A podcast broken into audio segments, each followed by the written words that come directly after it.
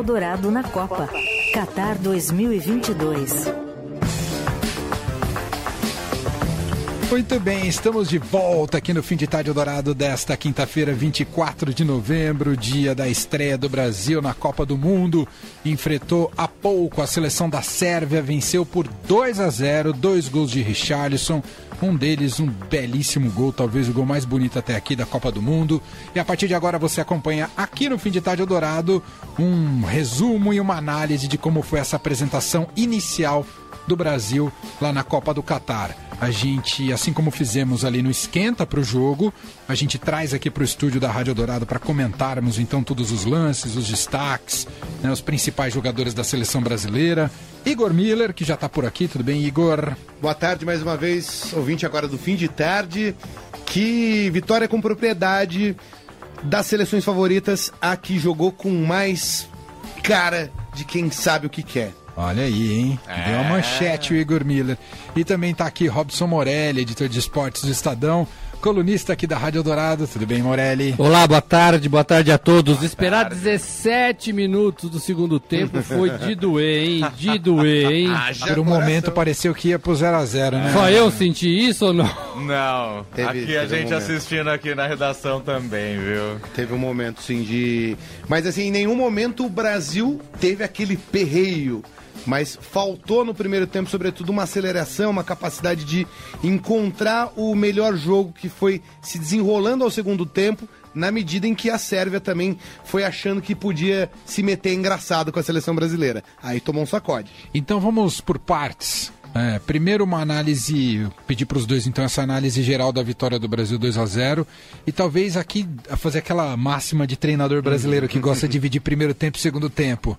O Diniz fala, o primeiro tempo foi 0 a 0 o segundo 2 a 0 né, Morelli? Mas muito diferente o primeiro do segundo, não é? É, sim, mas não existe isso, né? O, o jogo né, tem dois tempos, a gente tem que somar, né?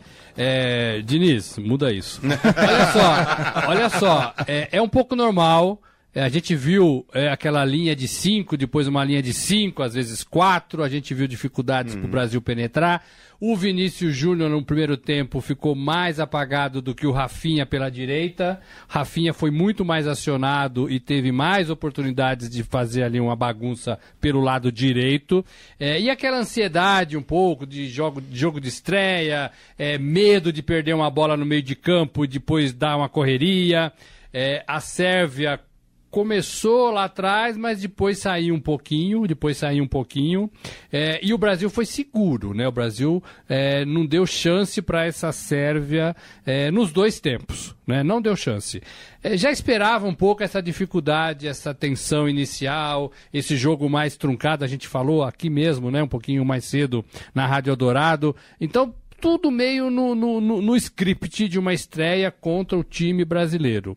É, e aí, quando você faz o primeiro gol, aí fica tudo mais fácil, né? O Brasil fez dois gols, vamos falar disso do Richarlison. O Brasil chutou três bolas na trave. O Brasil é, teve um gol que o Neymar quase faz olímpico. O Brasil teve duas, três chances claras, duas com Rafinha, de gol, chances claras mesmo, Sim. de frente para o gol. É, então foi um Brasil que, se você for pontuar foi um Brasil sólido, firme, fez dois gols e poderia ter feito mais. Exatamente. A estratégia do Tite foi a correta, então, Igor Miller? A estratégia do Tite foi, lógico, como falou, considerando o jogo inteiro, ela foi corretíssima. Mas eu acho que no primeiro tempo faltou um pouco mais dessa dessa vontade, né, de buscar o jogo, de encurtar, de aproximar mais um jogador do outro, de buscar o passe rápido. Um contra um era uma coisa esperada. O Vinícius Júnior teve mais dificuldade no primeiro tempo, porque era o lado mais protegido da Sérvia, era o lado onde, quando ele, ele sempre pegava a bola num contra um, era impressionante que ele levava o primeiro,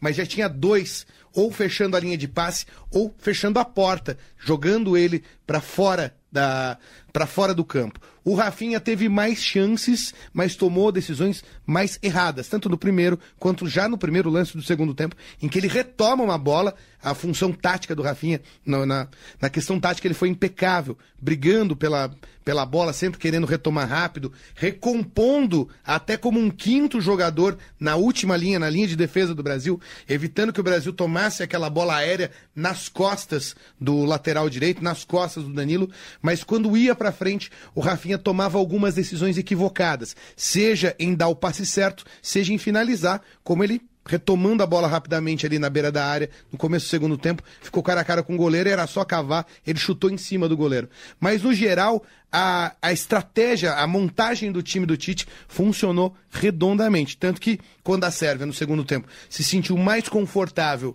para buscar um pouco mais o meio de campo, o Brasil empurrou a, a Sérvia e fez um, fez dois, poderia ter feito três, quatro, sem é, se sacrificar, sem se expor. Isso é o mais interessante, né? Como falando dos favoritos até o momento, a Holanda ganhou com propriedade, mas teve momentos em que a, em Senegal foi superior e chegou na área da Holanda.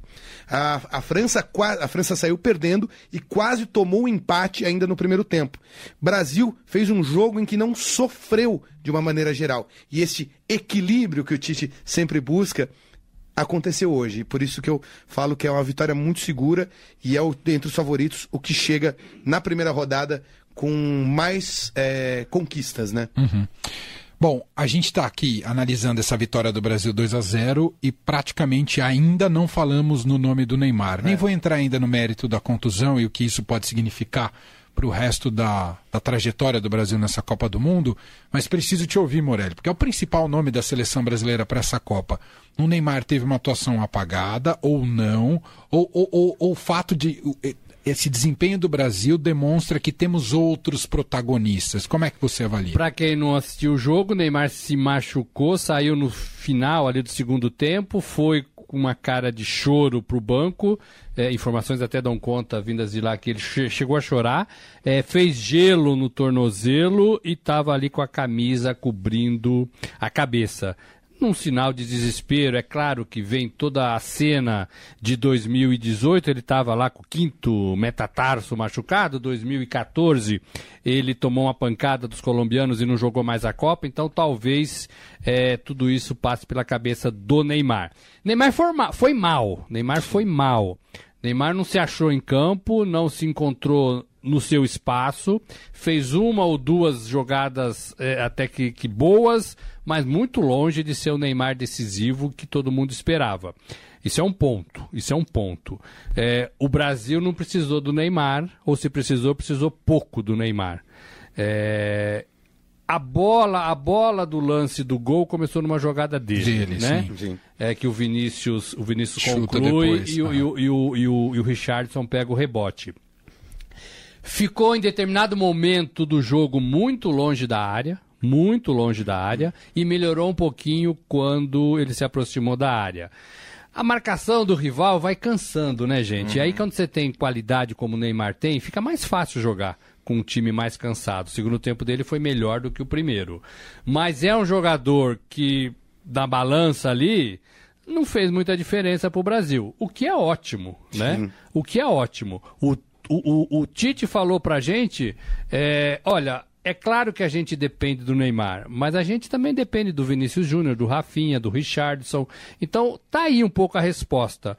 O Brasil não precisa somente é, das jogadas de Neymar para vencer uma partida de Copa do Mundo. Uhum. Pelo menos não nessa primeira partida. Contra um adversário mais fraco. É, o Neymar, de todos os craques da Copa, foi quem começou pior. Uhum. Tô falando de Mbappé, tô falando de Cristiano Ronaldo, tô falando de Messi. Verdade. Agora, a gente precisa. Depois eu vou querer saber de vocês se o Brasil não puder contar com o Neymar, não sei se para o restante da Copa, da Copa ou para as próximas partidas, como é que ficaria a, a seleção brasileira, quem entraria no lugar dele e tudo mais. Mas a gente precisa falar do Richarlison, né? O Sim. grande nome do jogo, dois gols marcados, um deles uma pintura, né? O segundo gol do Brasil, o gol que deu a vitória. Queria te ouvir, Igor Miller, sobre esse Richarlison, camisa 9, uma camisa pesada, que tem um histórico incrível na seleção brasileira e deu conta do recado, né? Eu me recordo que você falou do choro do Neymar há alguns algumas semanas, quem estava chorando, preocupado se não ia disputar a Copa, Exatamente. era o Richarlison, né, Igor? Exatamente. E o Morelli já falava aqui com a gente fora do ar sobre o primeiro tempo do Richarlison, sobre ele ter sido apagado um pouco, e aí o Morelli também lembrou muito acertadamente que essa é a função do centroavante. Ele estava ali enfiado na, no meio de um trio de zaga muito alto, muito forte. Ah, não havia, né, não, como não havia essa aceleração de passe que eu falei agora há pouco, não conseguia chegar a bola nele. E na única jogada é, que ele apareceu bem no primeiro tempo é uma jogada que ele sai e puxa a defesa e o, o Neymar chega a entrar na área, mas não consegue dominar. No segundo tempo, com todo mundo mais próximo, com uma marcação um pouco menos é, forte da, da, da Sérvia, ele apareceu e deu conta do recado. Isso é muito bom. É, ele teve dois lances, dois lances capitais, um com né, o segundo gol, que é uma, uma pintura de gol, ele tecnicamente é perfeito na movimentação. Então acaba chegando com um jogador que não é de origem um centroavante, mas que aceitou esse desafio desde o começo na seleção brasileira e se tornou uma espécie de centroavante, centroavante agora também no Tottenham, jogando mais centralizado para o Kane sair da área, ele chega muito bem nessa Copa e se mostra que tem estrela, mas mostra que tem muito trabalho. Tem um trabalho muito forte é, do, do Richarlison para ele se transformar nesse cara que a gente viu hoje. Então, como construção né, do ciclo, o Richardson chega com 10, assim, né, no primeiro jogo. É, dois gols na estreia da Copa, impressionante. Fala, Morelli. Você falou do gol bonito, o Igor também, e talvez seja o gol mais bonito da primeira rodada, da primeira fase, mas para mim o gol mais importante foi o primeiro. Claro. Que sim. foi, não só pelos minutos, pela agonia do torcedor brasileiro, mas porque foi um gol de trombador, de, de atacante camisa 9 que tá ali para fazer aquilo. A bola sobrou, ele meteu o pé, enfiou tudo para dentro é, e fez o gol do Brasil jogo de, é jogador de camisa 9. Ele não é um camisa 9, é, então. mas ele tem, ele tem se incorporado para fazer isso, né? É, e aí vale, né? E aí vale. Sim, e aí conta demais. Ele tá lá para isso. Não pegou na bola no primeiro tempo, não pegou na bola. É, e no segundo, com 17 minutos, a primeira que sobra, ele enche o pé e chuta forte, inclusive, né? E do jeito que apareceu, ele chutou é o camisa 9, né? Camisa 9 é. é isso. Na concepção do futebol, futebol de várzea, inclusive. Sem dúvida. Aí que vem de encontro, só concluindo do que o Morelli falou, né? Fez não sendo, mas vem porque ele sentiu esse espaço, essa ausência na seleção brasileira de um centroavante e abraçou para ele esse desafio. Tanto que ele já tinha feito isso na Olimpíada, né? Jogando como um centroavante. Ele assumiu esse desafio e se, é, se dispôs a aprender a jogar nesses últimos dois anos aí do ciclo das eliminatórias até a Copa do Mundo. Então, é, mostra muito o tipo de jogador que ele é, o tipo de entrega que ele traz para a seleção brasileira e ver ele fazer isso hoje, a gente fica feliz em saber que um jogador com essa disposição consegue chegar no nível que ele chegou hoje. Antes da gente seguir pensar no futuro da seleção na Copa do Mundo, queria saber de vocês destaque positivo e negativo. O que funcionou nesse time do Tite na estreia e o que não funcionou e precisa melhorar? Para mim funcionou muito o jogo aberto.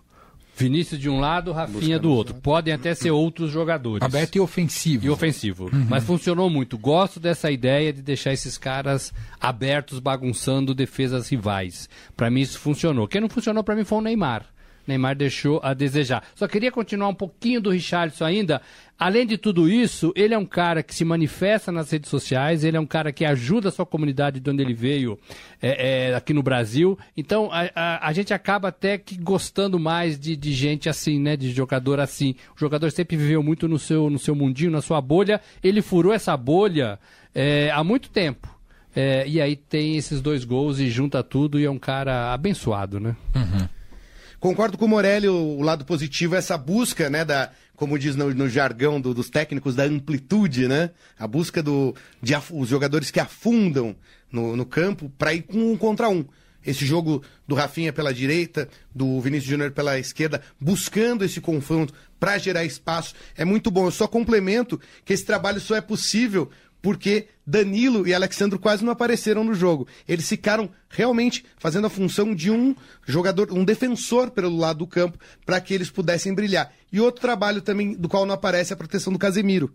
O Casemiro também quase não apareceu hoje, mas ele foi fundamental para dar segurança. O, a gente, o, o Emanuel e eu, a gente estava assistindo junto, e aí você destacou o Thiago Silva. Sim. O Thiago Silva, ele conseguiu ganhar todas as bolas, porque quem fazia o trabalho de primeira caça era o Casemiro. Então ele já chegava para buscar a bola como se fosse uma sobra e ganhava todas. Então esse trabalho foi muito forte, um trabalho de coletividade. O ponto negativo, concordo, Neymar, que faltou. Ele era o jogador livre para tomar as decisões, para tomar a iniciativa. Mas toda vez que ele tomou a iniciativa, quase sempre foi a iniciativa errada, exceto pelo lance do primeiro gol. Um individualismo muito exacerbado, preso ali na, na, no meio de campo, buscando faltinhas bestas, muito, é, digamos assim, perdido na própria. Pouco produtivo. Pouco também. produtivo, exatamente. O, a- havia jogadas e momentos, por exemplo, do Vinícius Júnior, em que ele ia para o fundo e sempre buscava um passe para trás, encontrando a linha, de- encontrando, buscando um jogador que vai encontrar de frente a linha defensiva da Sérvia. Ele era o cara para estar ali naquele momento. E ele quase não teve. Ele teve num lance em que ele finalizou muito mal com a perna esquerda, pegou meio de tornozelo, ele não apareceu. Complemento também que faltou um outro cara, que é o Paquetá, que seria o cara também para encostar não só no Neymar, mas nos outros atacantes, para oferecer um passe de qualidade, para quebrar uma linha num passe É, em velocidade. Ele melhorou um pouco no segundo tempo, né? Fez um primeiro tempo muito abaixo, né? muito Paquetá. abaixo e, e era o cara que acelera o jogo. É. Ele não, não, a bola não passou no pé dele quase. É. Bom, na hipó- ainda não temos informações da gravidade, evidentemente, da gravidade da lesão do Neymar. Isso, atenção total para isso, né? A gente está aguardando para saber quando que a seleção brasileira vai fazer essa comunicação e dizer o que, que é- está acontecendo com o Neymar. Mas na hipótese, eu vou já começar pela, pelo cenário mais grave, Morelli. Na hipótese de Neymar ser, ser cortado da seleção brasileira, não temos Neymar para a Copa do Mundo, lesão grave. Como é que fica a seleção brasileira e quem entra no lugar do Neymar? É uma pergunta difícil, né? Não tem ninguém do tamanho do Neymar eh, na seleção. Mesmo jogando mal, mesmo começando mal, ainda é o melhor jogador do Brasil. Eh, Everton Ribeiro é uma opção, avançar Paquetá e, e colocar o Fred é uma outra opção. Eh, eu acho que é um pouco por aí. Eu acho que é um pouco por aí. Deixar esses meninos é, é um pouco mais fora da área, talvez. É, o Gabriel Jesus já fez um pouco essa função. Não tem característica, mas aí você muda toda a estrutura da seleção brasileira. Talvez o Everton Ribeiro, que joga um pouco mais pelas laterais, é, bem orientado, possa ser esse cara. É, o Paquetá, o, o Igor falou do Paquetá. O Tite deve ter falado tanto na orelha do Paquetá.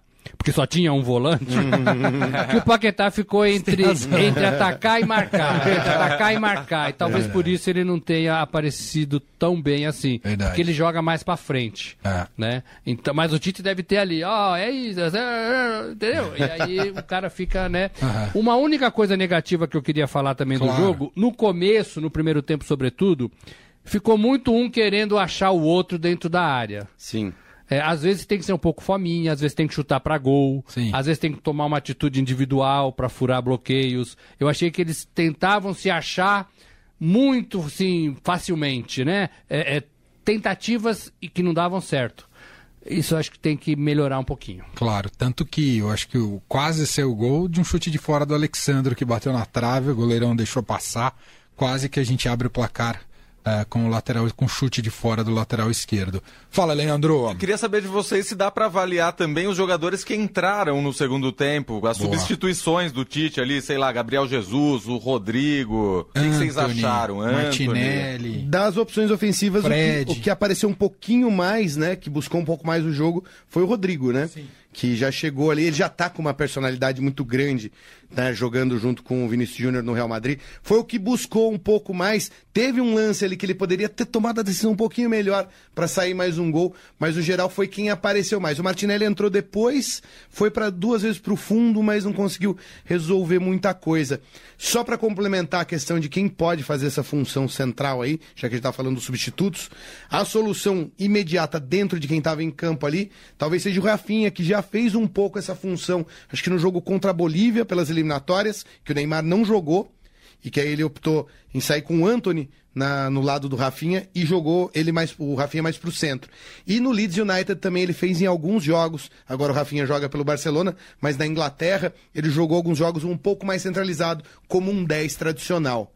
Mas é, pensando em o Anthony ainda, o Anthony falando nele, né, dos que entraram, foi talvez o que sentiu um pouco mais, porque ele teve duas, né, num contra um, também que é um, um excelente jogador num contra um, ele chegou com uma personalidade muito grande no Manchester United, já no primeiro jogo fazendo gol, já indo pra cima de, de defesa, ele estreou num clássico, inclusive, e faltou hoje, Eu acho que a, a- Pode render mais. A camisa pesou como não tinha pesado antes. Uhum. Mas ele teve que depois substituir o Danilo, que também estava sentiu alguma coisa ali, né, Morelli? E na numa dessas direita. jogadas ele estava na direita, né? É, geralmente ele- é, na, na Sim. esquerda. né? Ele fez uma dessas jogadas que ele tentou Sim. um elástico Isso. na esquerda, né? Ele joga do outro lado. O Tite também colocou essa, essa molecada para tirar essa ans- ansiedade de Perfeito, jogar uma né? Copa do Mundo. Então Martinelli, Anthony, Rodrigo já estrearam em Copa do Mundo. É diferente. Sim. né? Eles sentiram que é uma Copa do Mundo, eh, sentiram alguns minutos ali. Não dá para fazer muita coisa também nesse tempo, mas já estrearam. Então isso muda. Para mim essa Copa é dos moleques, hein? Olha, o Brasil tem esses moleques, a Espanha tem esses moleques, a Inglaterra. Tem moleque, A a, França. França. tem, a França quem resolveu Teria foram os mais. mais velhos, né? É, quem resolveu dessa primeira partida foram os mais velhos. Mas tem uma molecada aí pedindo Verdade, passagem, né? talentosa. Pedindo passagem. Só pra gente fechar então nosso bate-papo, Robson Morelli e Igor Miller na estreia do Brasil na Copa do Mundo, vitória de 2 a 0 sobre a Sérvia. Já quero um prognóstico de vocês do próximo compromisso do Brasil. Segunda-feira, uma da tarde, contra a Suíça.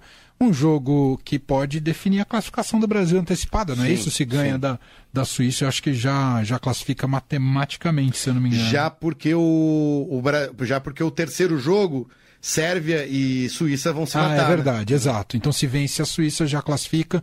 Ah, então, o perfil da Suíça se tende a complicar mais ou menos para o Brasil, ah, visto que a Suíça ganhou a primeira partida, então talvez venha ainda mais conservadora que a Sérvia para a estreia. Mas queria te ouvir primeiro, Morelli. Eu acho que é a mesma dificuldade. A Sérvia, para mim, é melhor, mas eu acho que é a mesma dificuldade. Vai tentar, de todas as formas, e até onde puder, somar um pontinho. Sim. É, e aí depois pode até mudar a estrutura do jogo, né? Como a Sérvia também mudou. Mas eu penso que é, tem três pontos é, e vai fazer de tudo para somar um pontinho para tentar se classificar. Para o Brasil vai ser a mesma a mesma dificuldade. Vai demorar, vai ter que ter paciência. O bom é que o Brasil tira essa estreia é, é, do corpo. Né? Já não é mais estreia, já tem, mais, já tem três pontos, é, e aí isso pode facilitar. Vale lembrar que essa Suíça, né? A Suíça foi quem inventou no futebol o termo ferrolho. e vale lembrar também que essa mesma Suíça, em 2018, também jogou contra o Brasil e aí arrancou um empate. Sim. Mas essa Suíça não é exatamente a mesma Suíça de quatro anos atrás, do excelente trabalho do técnico Vladimir Petkovic, que além de fazer essa excelente Copa do Mundo em 2018, também levou a Suíça para as oitavas de final, para as quartas de final da Eurocopa, eliminando nos pênaltis a França.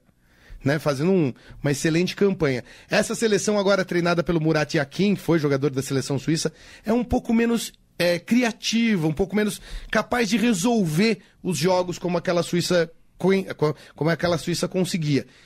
Que é o que fica daquela seleção de 2018 e o que ela guarda de semelhança com essa Sérvia é uma disciplina tática muito forte, uma seleção muito bem eh, posicionada, mas que também não tem peças para aguentar uma pressão bem colocada ou um jogo jogado com a sabedoria que o Brasil jogou hoje. Eu acho que dá para dá para trabalhar. A dúvida que fica agora é como é que esse Brasil vai eh, como é que esse Brasil vai chegar em campo? A gente não sabe ainda do Neymar. Sim. Se o Neymar tiver condição de jogo, eu repetiria exatamente essa escalação. Funcionou muito bem com o time tentando forçar essa, a quebra dessas linhas muito bem estabelecidas com os jogadores pelo lado do campo. Eu acho que esse é o caminho para jogos amarrados como o de hoje. E a Suíça é um deles. Muito bem. Robson Morelli, Igor Miller estão com a gente ao longo de toda essa cobertura da Copa do Mundo, aqui na Rádio Dourado. Nosso próximo compromisso, segunda-feira. É claro que todos os dias tem a nossa cobertura de Copa, né, com os repórteres diretamente de Doha, mas com essa cobertura especial sobre a seleção brasileira em dias de jogos da seleção. Segunda-feira a gente repete isso daqui, mas mais cedo, né, meio-dia e meia, a gente entra com pré-jogo para falar do jogo, do próximo jogo da seleção brasileira. Morelli, obrigado. Tá liberado que eu sei que quase você não tem trabalho pela frente. Valeu, gente. Não, tô aqui firme e forte. Foi muito bom esse papo. Segunda-feira estamos de volta. Obrigado, Igor Miller. Obrigado. Agora bora comemorar, mas não muito, porque sete da manhã tem jogo amanhã. É isso. Jogaço, País de Gales em campo. o melhor país de Gales da história. Valeu, gente. Fim de tarde Eldorado, uma revista sonora para fechar o seu dia.